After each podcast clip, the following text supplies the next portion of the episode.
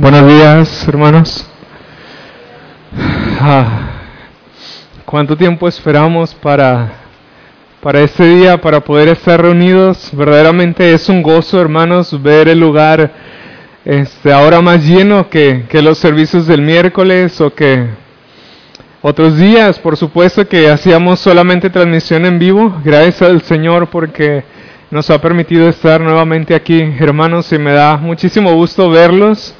Y sean bienvenidos a los que vienen por primera vez, quienes han sido invitados por otros hermanos, quienes han llegado por diferentes medios. Estamos para servirles ah, como iglesia y esperamos que sea de bendición este tiempo para ustedes. Vamos a orar, hermanos, brevemente para poner este tiempo en manos del el Señor. Padre, te alabamos y te agradecemos, Señor, por esta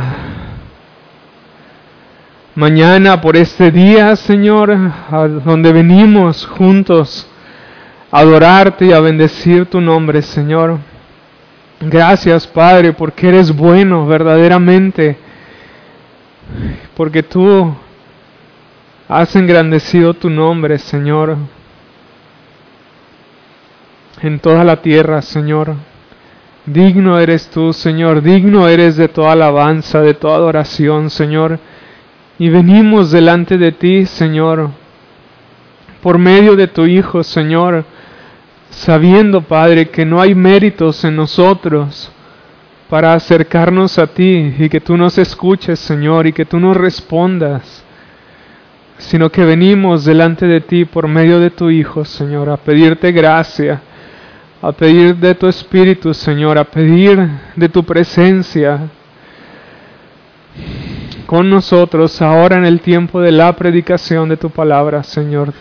Ayúdanos a serte fieles, a estar atentos a ella, Señor, a ser claros, a predicar en el poder de tu Espíritu, Señor, con tu sabiduría Perdona mis pecados, Señor, los cuales son muchos, Señor. Perdóname y límpiame de toda iniquidad, Señor. Así como Isaías, Señor, limpia nuestros labios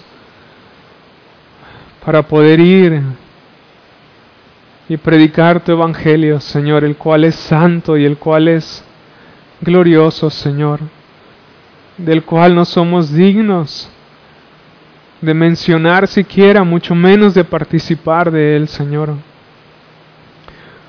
Perdona mis pecados verdaderamente, Padre, ¿quién es digno de, de predicar tu palabra, Señor? Ayúdanos, Señor, que seas tú honrado y glorificado y santificado, Señor, en el nombre de Cristo Jesús. Amén. Bien, hermanos, uh, si gustan, por favor, abrir sus Biblias en Efesios capítulo número 4. Vamos a continuar esta mañana, si el Señor nos da favor, con la serie de el libro a la iglesia de los Efesios.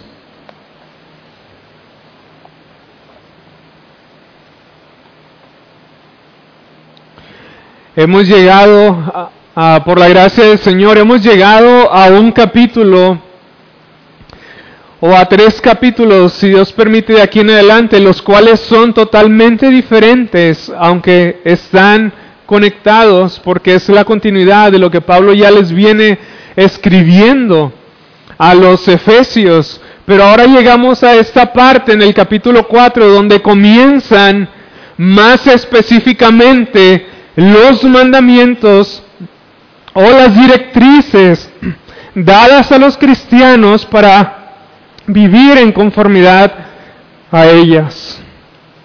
Vamos a leer desde el versículo 1, desde el versículo 1 hasta el versículo 16. El título de ese capítulo, al menos de esos versículos, lo leemos como la unidad del Espíritu y dice así la palabra del Señor. Yo pues, preso en el Señor, os ruego que andéis como es digno de la vocación con que fuisteis llamados, con toda humildad y mansedumbre, soportándoos con paciencia los unos a los otros en amor, solícitos en guardar la unidad del Espíritu en el vínculo de la paz, un cuerpo y un espíritu, como fuisteis también llamados en una misma esperanza de vuestra vocación un Señor, una fe, un bautismo, un Dios y Padre de todos, el cual es sobre todos y por todos y en todos. Pero a cada uno de nosotros fue dada la gracia conforme a la medida del don de Cristo, por lo cual dice, subiendo a lo alto, llevó cautiva la cautividad y dio dones a los hombres. Y eso de que subió, ¿qué es? Sino que también había descendido primeramente a las partes más bajas de la tierra. El que descendió es el mismo que también subió por encima de todos los cielos para llenarlo todo. Y él mismo constituyó a unos apóstoles, a otros profetas, a otros evangelistas, a otros pastores y maestros, a fin de perfeccionar a los santos para la obra del ministerio, para la edificación del cuerpo de Cristo hasta que todos lleguemos a la unidad de la fe y del conocimiento del Hijo de Dios, a un varón perfecto, a la medida de la estatura de la plenitud de Cristo, para que ya no seamos niños fluctuantes llevados por doquiera de todo viento de doctrina, por estratagema de hombres que para engañar emplean con astucia las artimañas del error, sino que siguiendo la verdad, en amor crezcamos en todo en aquel que es la cabeza, esto es Cristo, de quien todo el cuerpo, bien concertado y unido entre sí por todas las coyunturas que se ayudan mutuamente, según la actividad propia de cada miembro, recibe su crecimiento para ir edificándose en amor. Como anteriormente les había mencionado, hermanos, que en los primeros tres capítulos solamente hallábamos del parte del apóstol Pablo hacia la iglesia una instrucción doctrinal, pero en los primeros tres capítulos de esta carta a los Efesios no encontramos un solo mandamiento respecto a la conducta que deben de estar siguiendo los cristianos. Y es hasta este capítulo 4 que encontramos explícitamente cómo es que nosotros ahora, después de haber recibido toda una instrucción teológica en los primeros tres capítulos, debemos de comenzar a vivir en conformidad a lo que Pablo ya vino hablando en los primeros tres capítulos. El apóstol Pablo comienza ahí en el capítulo 4, en el versículo 1, yo pues, dice el preso en el Señor, os ruego que andéis como es digno de la vocación con la que fuisteis llamados. Y la palabra yo pues es una palabra similar a la que encontramos en otros versículos cuando dice el apóstol Pablo, así que. Y estas palabras son a menudo usadas por el apóstol Pablo para hacer una transición de lo que venía hablando en capítulos anteriores. Por ejemplo, leemos en Colosenses capítulo 3, versículo 1, que al comenzar ese capítulo, después de una instrucción que da el apóstol Pablo, él dice, si pues habéis resucitado con Cristo, buscad las cosas de arriba, donde está Cristo sentado a la diestra de Dios. En Romanos capítulo 12, versículo 1, leemos la misma transición cuando el apóstol Pablo dice, así que hermanos, os ruego por las misericordias de Dios que presentéis vuestros cuerpos en sacrificio vivo, santo, agradable a Dios, que es vuestro culto racional. Y de la misma manera, aquí en el versículo 1 del capítulo 4, vemos la transición del apóstol Pablo de hablar de algo que era más que todo doctrinal a algo que se convierte práctico en la vida de todos aquellos que están siendo instruidos por Él. Y en este sentido, y a diferencia de los primeros tres capítulos, Pablo pasa de hablar del conocimiento al deber. Y del principio pasa a hablar a la práctica. Y de la posición de los cristianos, ahora el apóstol Pablo comienza a hablar acerca de la conducta en conformidad a la posición que él ya les había hablado que tenían. Y luego continúa el apóstol Pablo diciendo que él es preso en el Señor y al mencionar el apóstol Pablo o al recordar nuevamente su encarcelamiento, como en el capítulo 3, versículo 1, Pablo le recuerda amorosamente que andar en conformidad al llamado que ellos han recibido de parte de Dios puede resultar muy costoso para sus vidas. Porque el apóstol Pablo les dice, yo pues preso en el Señor, os ruego que andéis, os ruego que andéis como es digno de la vocación con la que fuisteis llamados. De manera que el apóstol Pablo les recuerda que por andar de una manera digna conforme al llamamiento que han recibido de parte de Dios, puede llegar y seguramente va a llegar a ser muy costoso para la vida de todo aquel cristiano que anda en esta dignidad.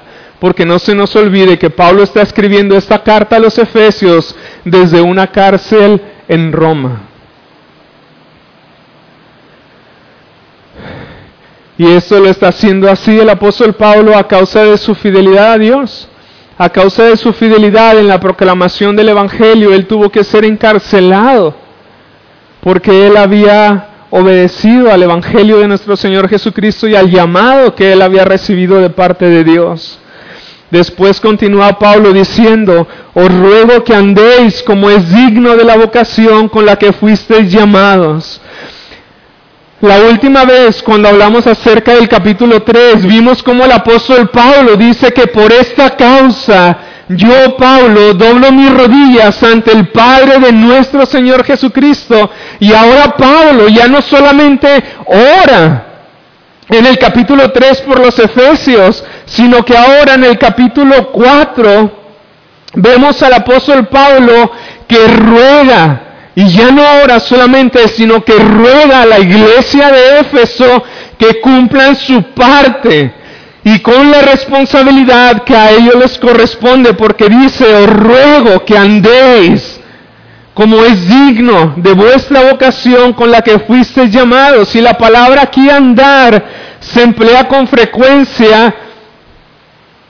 con referencia a la conducta cristiana, porque leemos en el versículo 17, esto pues digo y requiero en el Señor que ya no andéis como los otros gentiles que andan en la vanidad de su mente. Y en el capítulo 5, en el versículo 15 leemos, mirad pues con diligencia cómo andéis, no como necios, sino como sabios de manera que cuando Pablo está hablando acerca de andar dignamente, está hablando de un estilo de vida que debe de ser característico a aquellos cristianos que han sido llamados por Dios.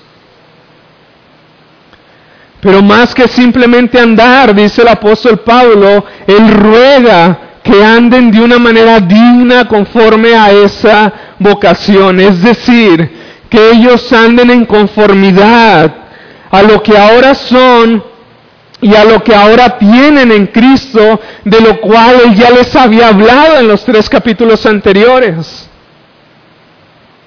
Él les está diciendo que anden en conformidad conforme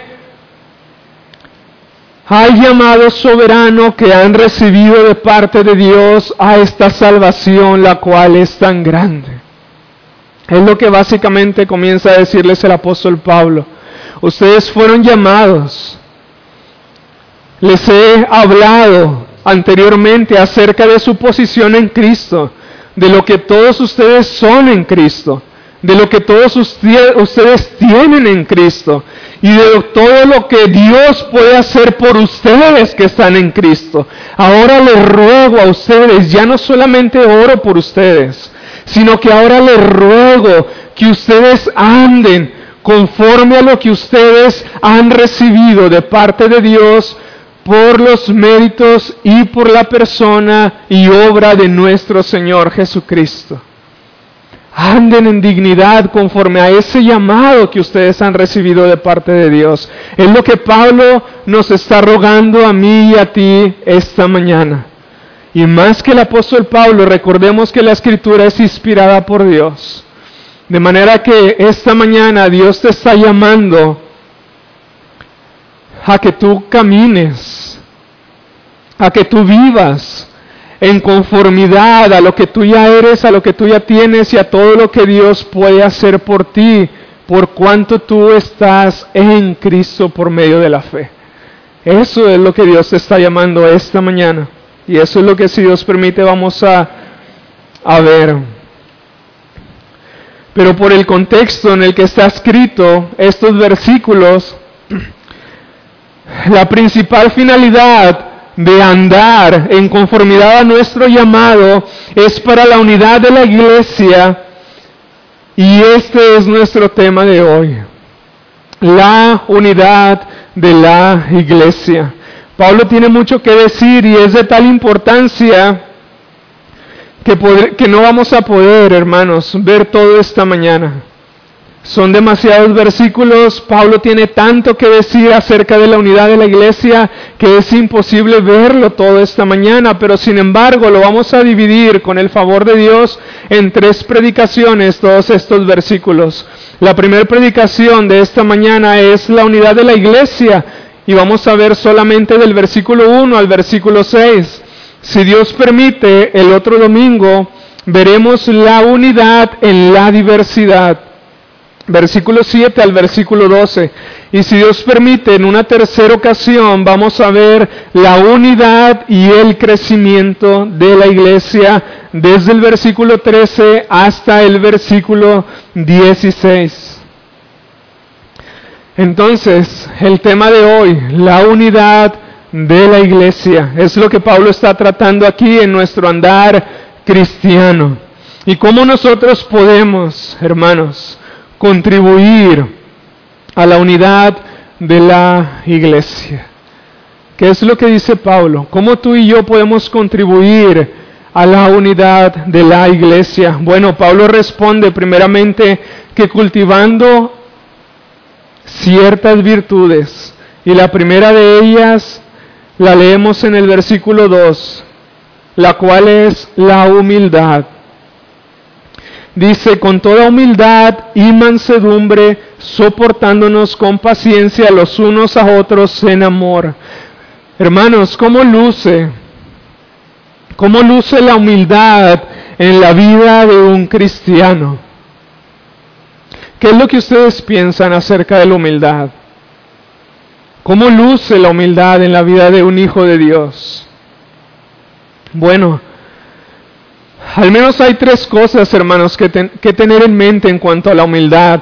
La humildad, en primer lugar, es tener un concepto bajo de sí mismo. En segundo lugar, la humildad es tener un concepto alto de los demás.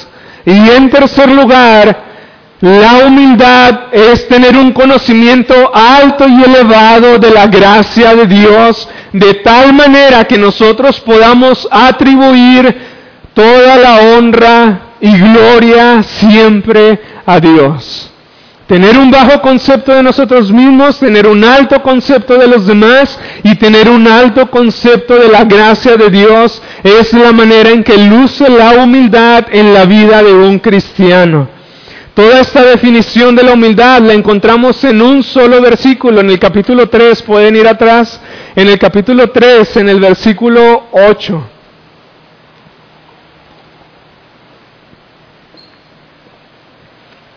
Pablo dice lo siguiente, a mí que soy menos que el más pequeño de todos los santos, Ahí tenemos un bajo concepto de sí mismo y un alto concepto de sus hermanos. Dice, me fue dada esta gracia de anunciar entre los gentiles el Evangelio de las inescrutables riquezas de Cristo. Ahí está el concepto alto de la gracia de Dios. ¿Se dan cuenta? Esas tres cosas las podemos hallar en un solo versículo. Yo, Pablo, soy el menor, soy el más bajo de todos los santos. Ahí tiene un concepto alto de sus hermanos. me fue dada esta gracia de anunciar entre los gentiles el Evangelio de las inescrutables riquezas de Cristo. ¿Ustedes qué creen que le dirían a Pablo los predicadores modernos o los predicadores motivacionales? ¿Alguno de ustedes ha salido o está quizá en alguna iglesia con predicadores motivacionales? ¿Ustedes qué creen que ellos le dirían al apóstol Pablo? Ellos seguramente le dirían al apóstol Pablo que tiene una baja autoestima de sí mismo, que se ame más y que no sea tan duro consigo mismo. O un psicólogo, ¿qué es lo que te dice un psicólogo? Que te ames a ti mismo, que no seas tan duro contigo mismo. Pero Pablo estaba consciente de la debilidad de sus pecados y de su continua necesidad de la gracia de Dios que se humillaba el apóstol Pablo y exaltaba a sus hermanos y sobre todo reconocía la gracia de Dios en él y en sus hermanos. Y esta virtud, hermanos, es tan fundamental que es la primera virtud que se menciona en las bienaventuranzas en Mateo capítulo 5. Bienaventurados los pobres en el espíritu porque de ellos es el reino de los cielos. Es la humildad, la primera bienaventuranza con la cual Jesús empieza el sermón del monte en Mateo capítulo 5. Es decir, bienaventurados aquellos que están conscientes de su bancarrota espiritual aparte de la gracia de Dios. Bienaventurados aquellos que se sienten indignos, bienaventurados aquellos que se sienten nada, bienaventurados aquellos que se sienten los más grandes pecadores aparte de la gracia de Dios, porque de ellos es el reino de los cielos y de ellos es únicamente. Esa es la primera bienaventuranza, bienaventurados los humildes, en pocas palabras, dice nuestro Señor Jesucristo. La humildad es contraria a la autosuficiencia. Y esta virtud es tan fundamental porque sin ella es imposible preservar la unidad de la iglesia. Porque si indagamos, hermanos, ¿quién de ustedes, hermanos, nunca ha tenido un conflicto entre ustedes? Que pueda levantar la mano. A menos de que el Señor te haya salvado hace unos días. Nadie de nosotros se atrevería a levantar la mano y decir que nunca ha tenido un conflicto con su hermano o con su hermana. ¿Sí o no?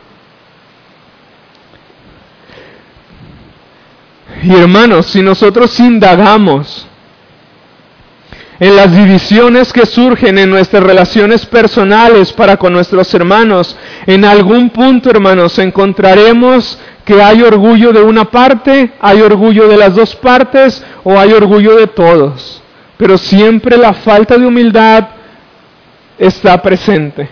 O siempre el orgullo está presente en nuestros corazones.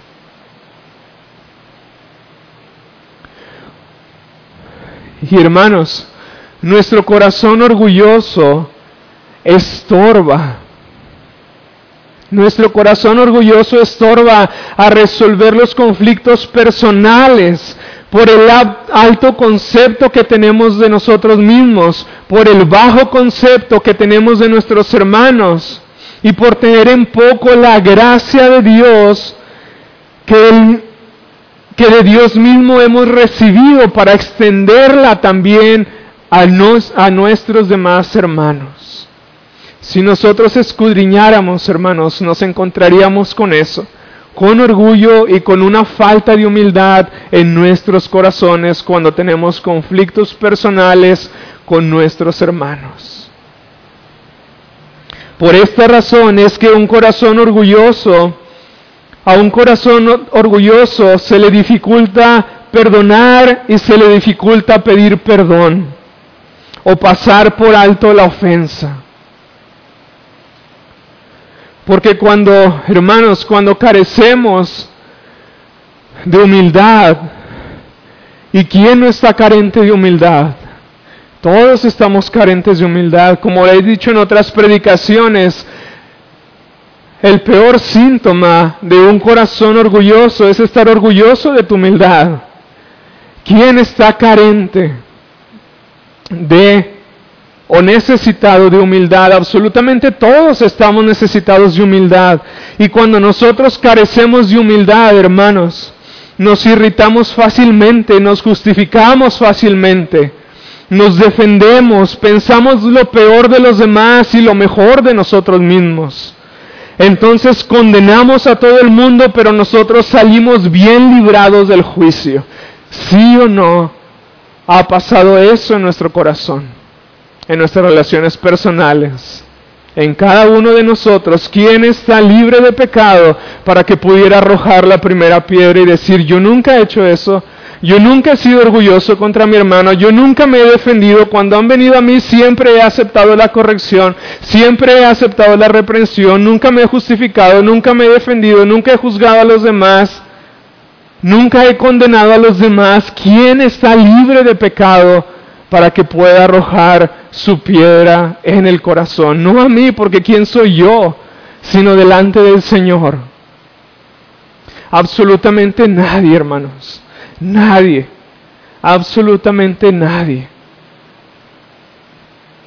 Y es así que por la falta de humildad en nuestros corazones rompemos relaciones y no contribuimos a perseverar la unidad entre nosotros y en la iglesia. Santiago capítulo 4 versículo 6 dice, pero Él da mayor gracia. Por esto dice, Dios resiste a los soberbios y da gracia a los humildes. En pocas palabras, hermanos, el Señor siempre nos va a estar resistiendo mientras nosotros no estemos andando en humildad. No importa cuán buenas y grandes cosas hagamos para Dios, si tenemos un corazón orgulloso, Dios siempre nos estará resistiendo y nos estará estorbando y se pondrá delante de nosotros porque no estamos procediendo con humildad en nuestro corazón. Ahora bien,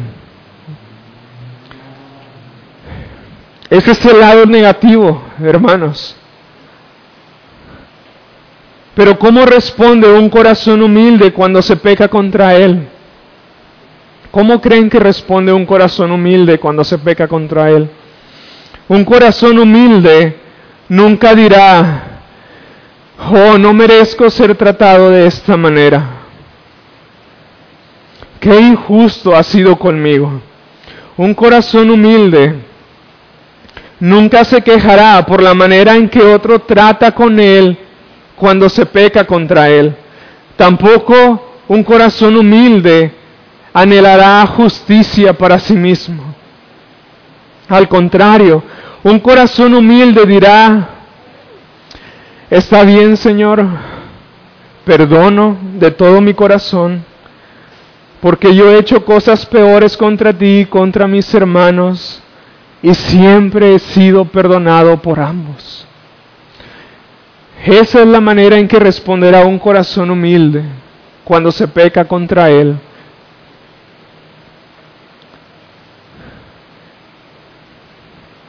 Y nadie, hermanos, dice que cuando se peca contra uno, no significa que no duela en nuestro corazón. Verdaderamente duele Duele que piensen mal de ti, duele que hablen mal de ti y duele que actúen mal en contra de ti. Pero mira lo que dice Spurion respecto a esto. Hermano, si algún hombre piensa mal de ti, no te enojes con él, porque tú eres peor de lo que él piensa que eres.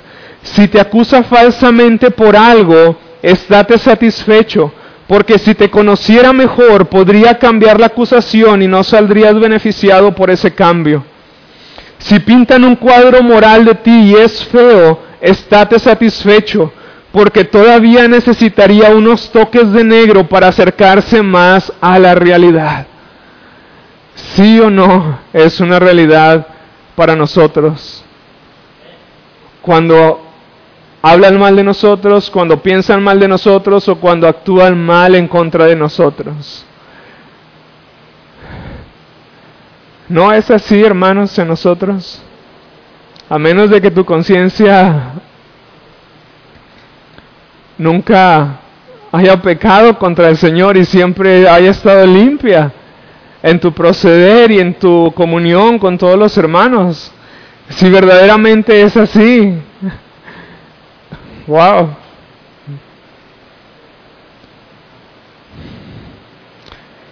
Pero hermanos, es la humildad y no el pecado de los demás lo que debe de reinar y controlar nuestras vidas.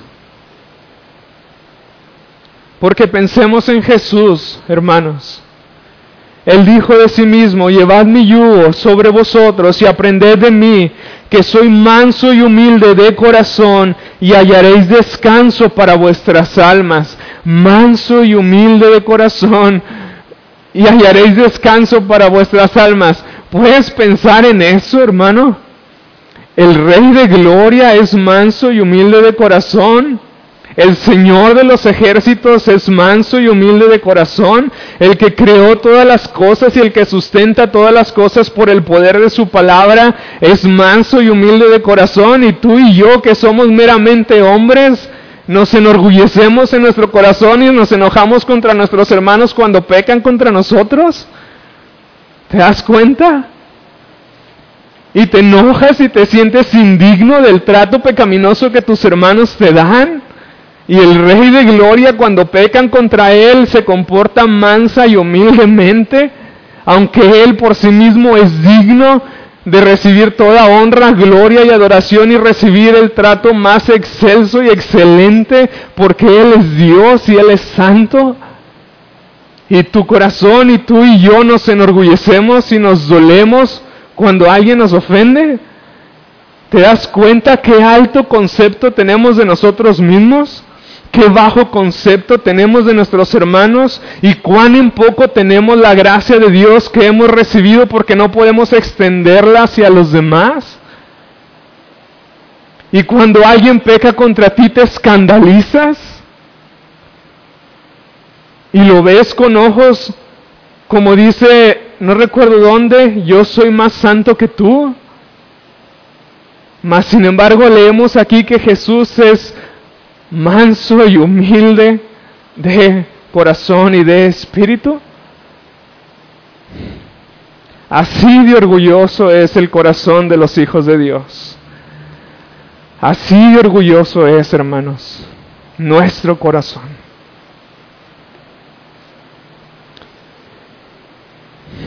Por eso dice en Filipenses capítulo 2 versículo 5, haya pues en vosotros este sentir que hubo también en Cristo. Ustedes conocen ese capítulo, el cual se despojó y no escatimó ser igual a Dios como cosa que aferrarse. No quiere decir que se despojó de su divinidad, sino que veló su divinidad por su humanidad y se humilló hasta lo sumo se humilló a sí mismo hasta la muerte y muerte de cruz y por eso mismo Dios lo exaltó hasta lo sumo y le dio un nombre que es sobre todo nombre para que toda rodilla se doble y confiese que Jesucristo es el Señor para la gloria de Dios Padre. Y no está escrita esa promesa para ti y para mí. Humillaos bajo la poderosa mano de Dios y Él os exaltará cuando fuere tiempo. Pero ¿qué hacemos con nuestro corazón orgulloso? Queremos exaltarnos a nosotros mismos antes de tiempo. Cuando la exaltación dice en su palabra que viene después de la humillación y viene no por ti ni por tus hermanos, sino por Dios mismo. Pero antes de eso viene la humillación, viene la humildad. Y hermanos, ¿qué unidad habría entre nosotros si cada uno de nosotros estuviera cultivando esta virtud de la humildad, así como se nos ruega andar en ella desde el versículo 1? ¿Cómo sería la unidad entre tú y tus hermanos? ¿Cómo sería la unidad de la iglesia? ¿Cómo sería? Si cada uno pusiera el empeño que debe de poner en cultivar la humildad en su corazón, en en cultivar el más bajo concepto de sí mismo, en cultivar el más alto concepto de sus hermanos, más alto concepto de sus hermanos, y en cultivar en su corazón un reconocimiento a la gracia de Dios para atribuir en todo tiempo la honra y la gloria a Él. Se acabarían los pleitos, hermanos. Se acabarían las diferencias. Y si hay diferencias, sabríamos lidiar con ellas, hermanos. Pero a causa del orgullo que hay en el corazón de cada uno de nosotros, sin excepción, sin excepción, pecamos contra nuestros hermanos y nuestros hermanos pecan contra nosotros. No por nada, hermanos, el, el orgullo fue el primer pecado que entró al cielo, por el cual Satanás fue destituido del cielo. Y el orgullo fue el primer pecado que subió al corazón del hombre en el huerto del Edén, por el cual Dios los destituyó del paraíso. Porque tanto Satanás como nosotros quisimos ser igual a Dios. Y no por nada en Isaías capítulo 5 habla del orgullo como el último de los pecados que va a ser derrocado en la vida del cristiano y de todo el mundo, porque dice en aquel día solamente yo seré exaltado. Dice que caerán los collados y todo monte alto, hablando del orgullo y de la soberbia del corazón del hombre. El orgullo en nuestro corazón, hasta aquel entonces va a estar presente, hermanos. Y nosotros tenemos que estar conscientes de ello para no engañarnos a nosotros mismos, enorgulleciéndonos de nuestra humildad, porque eso es una contradicción de términos. De manera que la primera virtud de la cual Pablo dice que debemos andar para la unidad de la iglesia es la humildad, hermanos. La humildad contribuirá a la unidad, a la unidad del Espíritu. En segundo lugar, el apóstol Pablo en el versículo 2 habla de la mansedumbre como una siguiente virtud. Y también leemos que es necesaria la mansedumbre a fin de que contribuyamos a la unidad de la iglesia y de nuestras relaciones. De hecho, la mansedumbre es tan importante que está dentro de las primeras tres bienaventuranzas. Leímos la primera, el Mateo capítulo 5, pero la tercera de ellas dice en el versículo 5, bienaventurados los mansos, porque ellos recibirán la tierra por heredad. Bienaventurados los mansos porque ellos recibirán la tierra por heredad. Es la tercera en la lista de las bienaventuranzas en el Sermón del Monte del capítulo 5 de Mateo. Y la mansedumbre es de hecho el resultado de la humildad. Cuando una persona tiene una correcta evaluación de sí mismo, de los demás y sobre todo de la gracia de Dios, entonces inevitablemente la virtud de la mansedad estará presente en la vida de esa persona. John MacArthur definió la mansedumbre de la siguiente manera. Él dice, la mansedumbre se refiere a la actitud de un espíritu tranquilo, con emociones y mente bajo control. La mansedumbre se refiere a la actitud de un espíritu tranquilo, con emociones y una mente puesta bajo control. Esa es la mansedumbre. Ser mansos, hermanos, escuché una predicación que dice, ser manso no significa ser menso o no es igual a ser menso. Ser manso no significa que debemos de ser tímidos, retraídos o llenos de inseguridades, porque muchas veces confundimos la falta de carácter con la personalidad de la persona cuando no necesariamente es así. Pero ser manso no es ser o estar, hermanos, faltos de carácter. Sino por el contrario, ser manso es tener un carácter y un temperamento bajo control, sean de la manera que sean en nuestras vidas. La mansedumbre es tener nuestro temperamento y nuestras emociones bajo control, sean de la manera en que sean en nuestra vida. Esa es la mansedumbre. Ser manso también, hermanos, no es una debilidad de carácter, sino una virtud. Jesús mismo dijo que era manso y humilde de corazón. Y ninguno, hermanos, después de esa declaración de nuestro Señor Jesucristo, ninguno de nosotros se atrevería a decir que Él era falto de carácter. Absolutamente nadie se atrevería a decir que Jesús estaba falto de carácter, mas sin embargo Él dice que Él es manso y humilde de corazón. Y en ocasiones cuando, hermanos, somos muy fáciles en airarnos, decimos, que es porque tenemos un carácter fuerte o porque somos de esa manera. Pero la realidad, hermanos, que cuando nosotros nos enojamos de una manera fácil, no es porque tengamos un carácter fuerte, sino es todo lo contrario, es porque tenemos un carácter débil.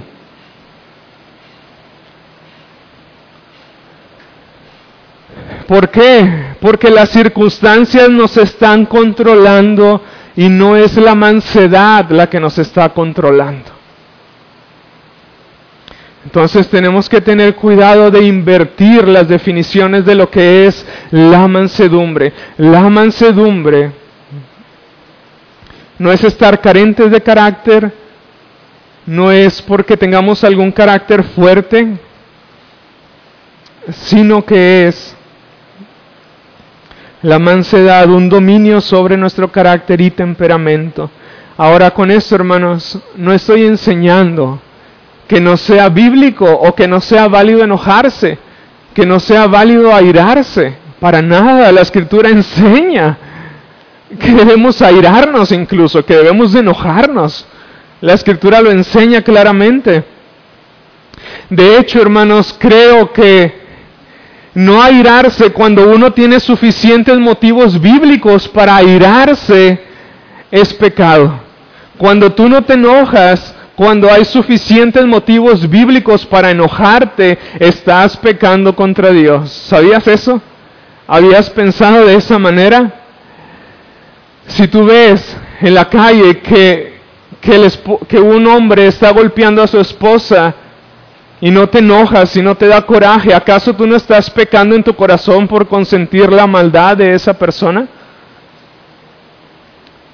O si una persona es asesinada, ¿acaso tú no te enojas contra el pecado de esa persona que cometió homicidio? Si tú no lo haces, tienes un grave problema en tu corazón por no estarte enojando por todo aquello que es pecaminoso porque hay suficientes motivos bíblicos para que tú estés airado y estés airado en extremo.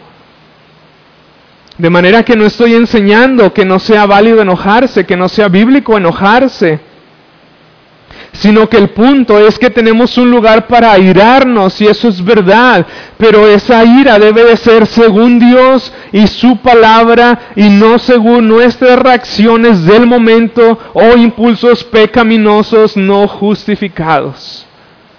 Es lo que Pablo dice, airaos pero no pequéis, no se ponga el sol sobre vuestro enojo. De manera que debemos enojarnos por lo que Dios se enoja. Si nos enojamos por aquello que Dios nos enoja, estamos pecando. Si, si no nos enojamos por aquello que Dios se enoja, estamos también pecando. ¿Sí? El diccionario define la mansedumbre como la docilidad y suavidad que se muestra en el carácter o se manifiesta en el trato la docilidad o suavidad que se muestra en el carácter o se manifiesta en el trato. William MacDonald dice lo siguiente, la mansedumbre es la actitud que se sujeta a los tratos de Dios sin rebelión y a los malos tratos de los hombres sin vengatividad. Sin vengatividad. Esa es otra característica de la mansedumbre, que sigue obedeciendo a Dios en los tratos de Dios para con Él, por muy difíciles que estos sean. Y asimismo que no alberga venganza en su corazón contra el maltrato de los hombres, y mucho menos para con sus hermanos. Romanos capítulo 12, pueden ir ahí si gustan. Romanos capítulo 12, versículo 17 al versículo 21.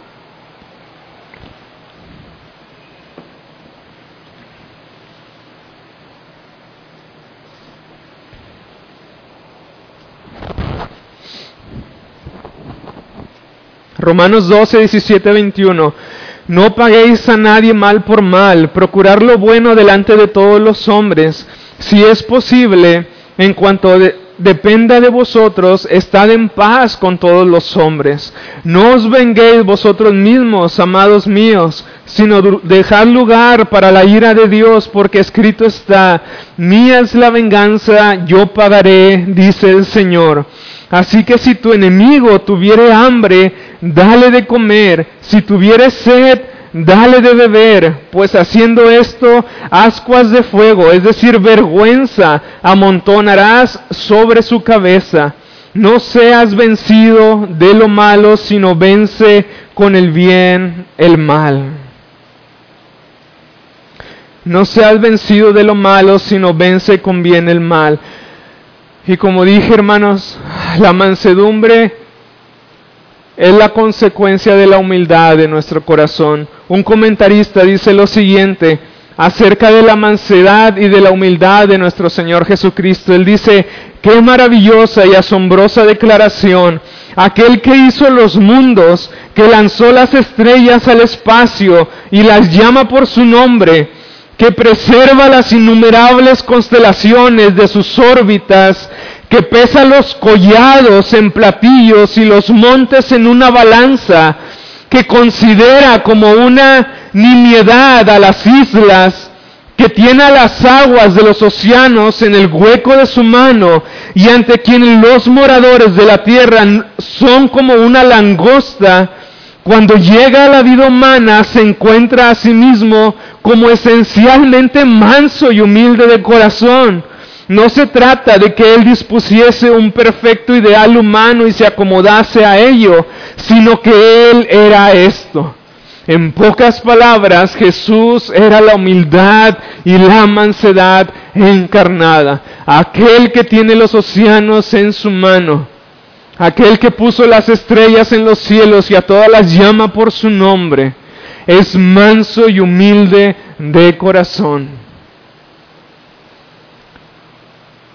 Y tú y yo que no podemos por nosotros mismos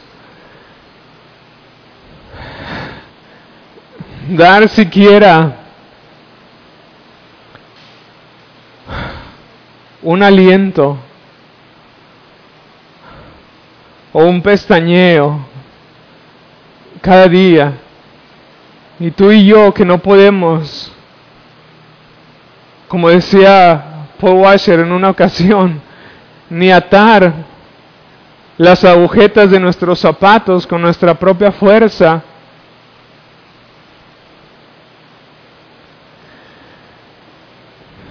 Tenemos de nosotros mismos un pensamiento o una estima correcta de nosotros mismos. Ni respondemos con un espíritu suave, con un espíritu quieto, con un espíritu calmado ante las circunstancias.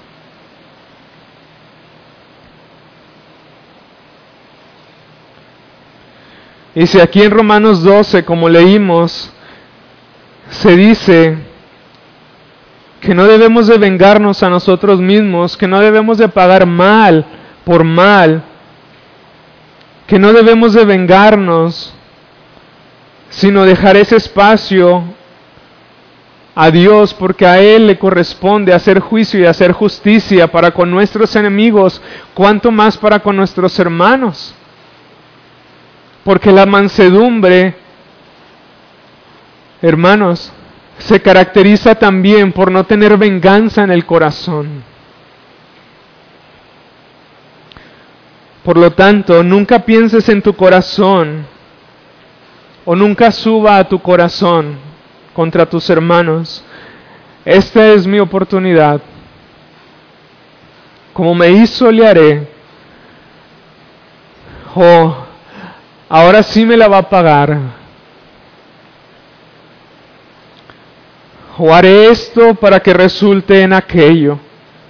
Porque quizá logres tu cometido, pero mira lo que el Señor dice en Apocalipsis capítulo 2, versículo 23, yo soy el que escudriña la mente y el corazón, y os daré a cada uno según vuestras obras.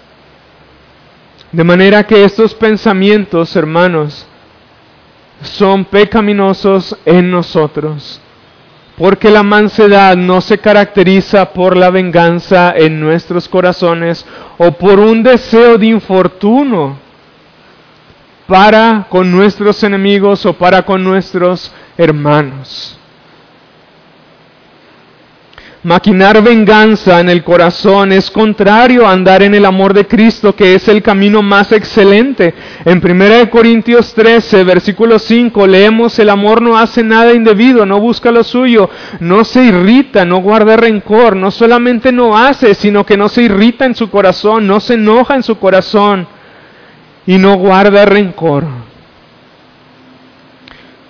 Por lo cual, hermanos, también nos enseña a cultivar un espíritu tranquilo, un espíritu suave, dócil, cuyo carácter y emociones estén bajo control. Un espíritu que antepone los intereses de los demás a sus propios intereses y que desecha cualquier rastro de venganza que haya en su corazón. Si no cultivamos la mansedumbre en nosotros, perderemos fácilmente el control de nuestro carácter y emociones que terminaremos dañando nuestras relaciones sin necesidad alguna y por ende la unidad de la iglesia. Cuando respondemos, hermanos, de manera alterada en contra de algún hermano. Pero también el apóstol Pablo habla de una tercera virtud que es la paciencia, la cual contribuye también a la unidad de la iglesia. En tercer lugar, dice, nuevamente es el resultado, hermanos, de la humildad y de la mansedumbre. Porque si tienes un correcto concepto de ti mismo, de los demás y de Dios, acompañado de un espíritu afable y apacible, entonces podremos mostrarnos pacientes para con los demás y no seremos pronto a desesperarnos. El diccionario dice de la paciencia o la longanimidad lo siguiente, es la estrecha relación entre la perseverancia y constancia de ánimo frente a los obstáculos y las adversidades. Sugel Michelin dice que es la capacidad de ser herido una y otra vez sin quejarse. William MacDonald dice es una disposición uniforme y un espíritu de paciencia bajo una prolongada provocación. Leí en, un comentario, ¿ustedes alguna vez han leído o han visto a algún perro el, el cual es enorme y tiene a un a un perrito más chiquito que le está ladrando a los oídos, a los oídos bien fuerte y bien agudo, que molesta a nuestros oídos, pero que el perro no reacciona y se queda dormido solamente escuchándolo y no haciéndole caso. Eso es lo que significa paciencia o longanimidad, estar bajo una presión continua y sin embargo mantener la calma o la paciencia. Y después Pablo añade una cuarta virtud a todas estas virtudes. Y de hecho, esta es la mayor de entre todas las virtudes que deberíamos de estar cultivando. Y el apóstol Pablo habla acerca del amor. ¿Por qué? En el versículo, en el primera de Pedro, capítulo 4, versículo 8 dice, y, y ante todo tened entre vosotros ferviente amor, porque Él cubrirá multitud de pecados. De manera que una, de manera hermanos, que cuando nosotros carecemos de amor, nos ofendemos con facilidad, nos sentimos lastimados o heridos por todo, hasta con el más pequeño de los pecados cometidos en contra de nosotros. Y esa misma carencia de amor en nuestro corazón nos lleva a juzgar y a señalar todos los pecados o todas las cosas en los demás. Y por lo tanto no pasamos por alto con facilidad los pecados de los demás y mucho menos cuando estos pecados son cometidos en contra de nosotros. Por el contrario, un amor ferviente del cual habla el apóstol Pablo no solo cubre la multitud de los pecados, sino que se da a sí mismo incondicionalmente sin esperar recibir absolutamente nada a cambio. John MacArthur dice que la humildad, la mansedumbre y la paciencia se reflejan en un amor benévolo y aguantador a los demás que se expresa de forma continua e incondicional. Y es ahí la importancia de cultivar todas estas virtudes para la perseverancia de nuestras relaciones. Juan capítulo 13, versículo 35, en esto conocerán todos que sois mis discípulos si tuviereis amor los unos para con los otros. Primera de Corintios 13, versículo 2, si no tengo amor nada soy. Primera de Corintios 13, versículo 3, si no tengo amor de nada me sirve. Primera de Corintios 13, versículo 13, ahora permanece la fe, la esperanza y el amor, y el mayor de estos es el amor, dice el apóstol Pablo. De manera, hermanos, que deseamos saber qué tanto nosotros estamos andando y contribuyendo a la unidad de la iglesia. Debemos de probarnos a nosotros mismos y examinarnos a nosotros mismos para ver cuál es el estado de nuestra humildad, de nuestra mansedumbre, de nuestra paciencia y de nuestro amor. ¿Cómo han estado esas virtudes en nosotros? Últimamente. Si nosotros nos probamos de esa manera y nos examinamos, estaremos teniendo una evaluación correcta, si somos sinceros, de cuánto nosotros estamos contribuyendo a la unidad de la iglesia y de nuestras relaciones. Después continúa el apóstol Pablo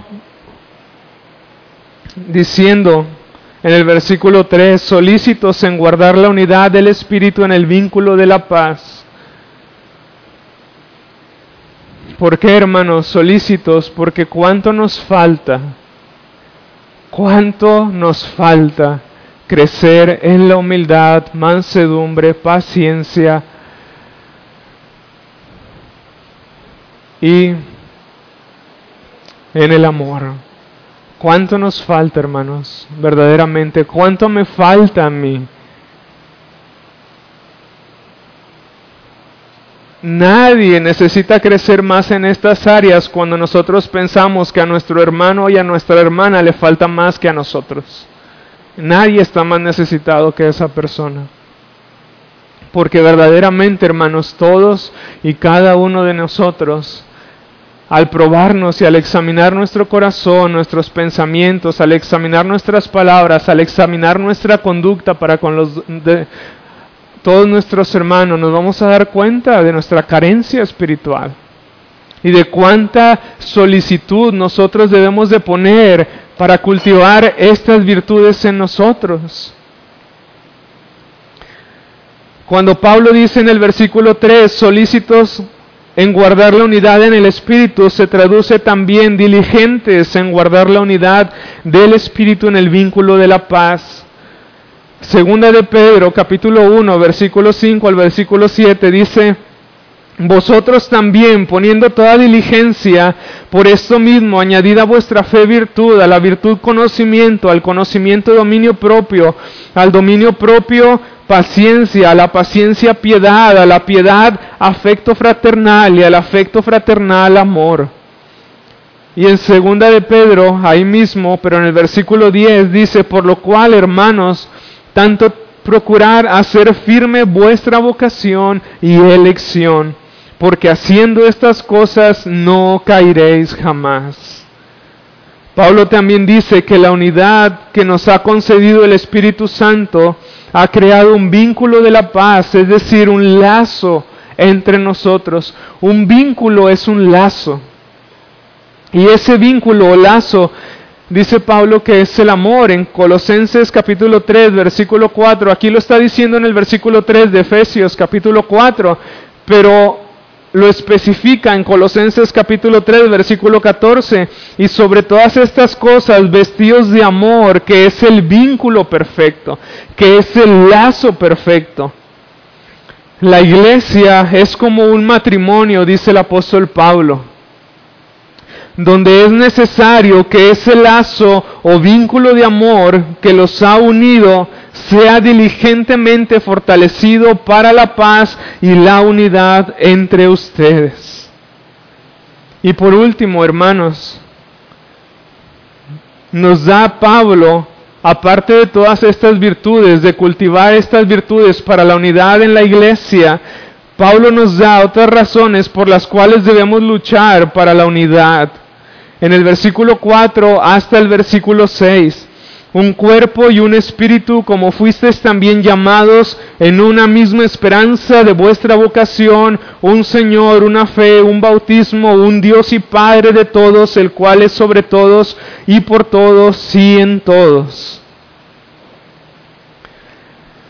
Estas son otras razones que nos da el apóstol Pablo, hermanos, para contribuir a la unidad que en vez de engrandecer las diferencias o cosas negativas, deberíamos de estar pensando en estas siete razones positivas que contribuyen o que constituyen la base de nuestra unidad como cristianos. En primer lugar, menciona que pertenecemos a un mismo cuerpo, es decir, al cuerpo de Cristo, el cual es su iglesia. Como leemos en 1 Corintios 12:12, 12, porque así como el cuerpo es uno y tiene muchos miembros, pero todos los miembros del cuerpo, siendo muchos, son un solo cuerpo, así también Cristo. De manera que Pablo dice, pertenecemos a un mismo cuerpo, que es la iglesia, la iglesia de nuestro Señor Jesucristo. En segundo lugar, tenemos el mismo espíritu, es decir, el Espíritu Santo tu hermano y tu hermana tienen el mismo espíritu que tú. No tienen uno diferente, tienen el mismo Espíritu Santo. Primera de Corintios 3, versículo 16. ¿No sabéis que sois templo de Dios y que el Espíritu de Dios mora en vosotros? En tercer lugar, la tercera razón, dice que tenemos una misma esperanza. En Efesios capítulo 1, versículo 11 al versículo 14, leemos que esa esperanza es la, es la esperanza de la herencia eterna que nos está reservada en los cielos para cuando nuestro Señor Jesucristo, Jesucristo venga. Esa es la esperanza que llena el corazón de todo cristiano. La herencia que vamos a recibir cuando nuestro Señor Jesucristo venga por segunda ocasión por su iglesia. En cuarto lugar, tenemos un mismo Señor. Primera de Corintios 8:6. Para nosotros, sin embargo, solo hay un Señor Jesucristo, dice el apóstol Pablo. En quinto lugar, la quinta razón es que tenemos una misma fe. Es decir, el cuerpo de doctrina que nos ha sido revelado. Judas capítulo 1, versículo 3. Amados, por la gran solicitud que tenía de escribiros acerca de vuestra común salvación, me ha sido necesario escribiros exhortándonos que contendáis ardientemente por la fe que ha sido una vez dada a los santos, la fe que una vez ha sido dada a los santos. Esa es la misma fe. Compartimos la misma fe. En sexto lugar, hemos sido bautizados en un mismo espíritu. Algunos piensan que está hablando del bautismo en agua, que es posterior a la salvación, como una señal de que hemos reconocido a nuestro Señor Jesucristo y que hemos muerto y resucitado con Él. Pero yo me inclino más a lo que otros piensan, que se trata del bautismo espiritual que nos introduce al cuerpo de Cristo, que es la iglesia. En 1 Corintios 12, versículo 3, leemos, porque por un solo espíritu fuimos todos bautizados en un mismo cuerpo. Sean judíos o griegos, sean esclavos o libres, y a todos se nos dio a beber un mismo espíritu. En séptimo lugar, tenemos un mismo Dios y Padre. Primera de Corintios, versículo 8, capítulo 8, versículos 5 al 6. Pues aunque haya algunos que se llamen dioses, sea en el cielo o en la tierra, como hay muchos dioses y muchos señores, para nosotros, sin embargo, solo hay un Dios, el Padre, del cual proceden todas las cosas y nosotros somos para Él. Entonces, hermanos, no solo lo que somos en Cristo, sino lo que tenemos en común en Él es lo que debe incentivar nuestras vidas para la unidad de la iglesia. Mi hermano y mi hermana pertenecen a un mismo cuerpo, tienen el mismo espíritu que yo, tienen la misma esperanza que yo, tienen al mismo Señor que yo, tienen la misma fe que yo, tienen el mismo bautismo que yo. Y tienen al mismo Dios y Padre que yo. Y Pablo presenta esas siete realidades que nos unen para incentivarnos a la unidad entre nosotros. No solamente las virtudes que debemos de cultivar, sino que mi hermano tiene las mismas cosas en su posesión al igual que yo. Él es de Dios con todos sus beneficios al igual que yo. Yo por lo tanto yo no soy más que mi hermano. Yo no tengo más que mi hermano o mi hermana. Sí. Ese es el pensamiento que Pablo desea para la unidad de la iglesia. Y también el pensamiento debe de ser que todas nuestras debilidades, hermanos, no anulan estas realidades en cada uno de los otros. Todas nuestras debilidades, tú puedes pensar en las debilidades de tus hermanos, en los pecados que han cometido contra ti. Eso no anula, hermano, hermana, que ustedes compartan todas estas realidades que no se identifican y que son la base que constituye la unidad en el cuerpo de Cristo. De manera que el Señor nos dé gracia para ser diligentes en todas las demás virtudes que ya mencioné, como leemos en Colosenses, para finalizar, capítulo 3, versículo 12 al versículo 15. Vestidos pues como escogidos de Dios, santos y amados, de entrañable misericordia, de benignidad, de humildad, de mansedumbre, de paciencia, soportándonos unos a otros en amor y perdonándonos unos a otros si alguno tuviere queja contra otro. De la manera que Cristo os perdonó, así también hacedlo vosotros. Y sobre todas estas cosas, vestidos de amor, que es el vínculo perfecto y la paz de Dios gobierne en vuestros corazones, a la que asimismo fuisteis llamados en un solo cuerpo y ser agradecidos. El problema, hermanos, no es que no peques contra tu hermano, sino es que no peques, eh, sino es que peques y no lo reconozcas. Ese es el problema. ¿Por qué? Porque todos pecamos, todos nos fallamos a unos a otros, pero el problema es que no reconozcamos nuestros pecados y que no vivamos con una necesidad constante de crecer en la humildad, en la mansedad, en la paciencia y en el amor con la mente y el corazón de que mi hermano tiene lo mismo que yo y es lo mismo que yo delante de Dios. E incluso en su andar es más que yo. Para los que no son salvos, comencé hablando acerca de la humildad. Tu único ayo para la salvación es que seas humilde delante del Señor y reconozcas tus pecados. Porque solamente de los humildes que reconocen su pecado y que se sienten en bancarrota espiritual, que no se sienten buenos en sí mismos, para ellos es el reino de los cielos. Solamente para ellos es el reino de los cielos. Y hermanos, que el Señor verdaderamente nos ayude. Verdaderamente, hermanos, nos ayude.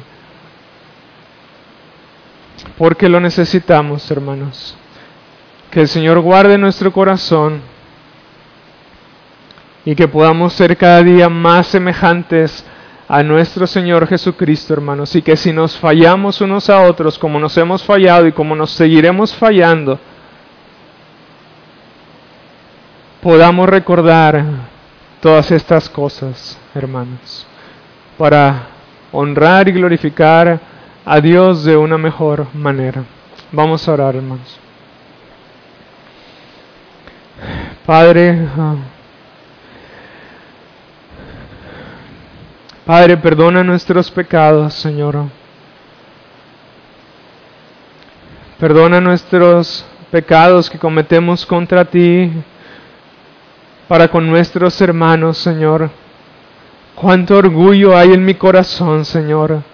Cuánta soberbia, cuánta altivez, cuán alta estima, Señor. Cuán baja estima de nuestros hermanos muchas veces hay en nuestros corazones, Señor cuán en poco tenemos tu gracia, que no la extendemos con facilidad hacia los demás, Señor. Padre, perdona nuestros pecados porque verdaderamente son grandes en gran manera. Ayúdanos, Señor, a ser diligentes en cultivar todas estas virtudes, Señor. Y a seguir, Señor, fortaleciendo la unidad, sabiendo, Padre, que compartimos un mismo y formamos parte de un mismo cuerpo, con un mismo espíritu, Señor, con una misma fe, con un mismo bautismo, con un mismo Dios y Padre, que es sobre todas las cosas, Señor. Guarda nuestro corazón y pensamientos en Cristo Jesús, Señor y que podamos, Señor, ver hacia adentro para probarnos y examinarnos a la luz de esta tu palabra, Señor. Danos gracias, Señor, y que tú seas glorificado en la edificación de la unidad de tu pueblo, Señor. En Cristo Jesús. Amén.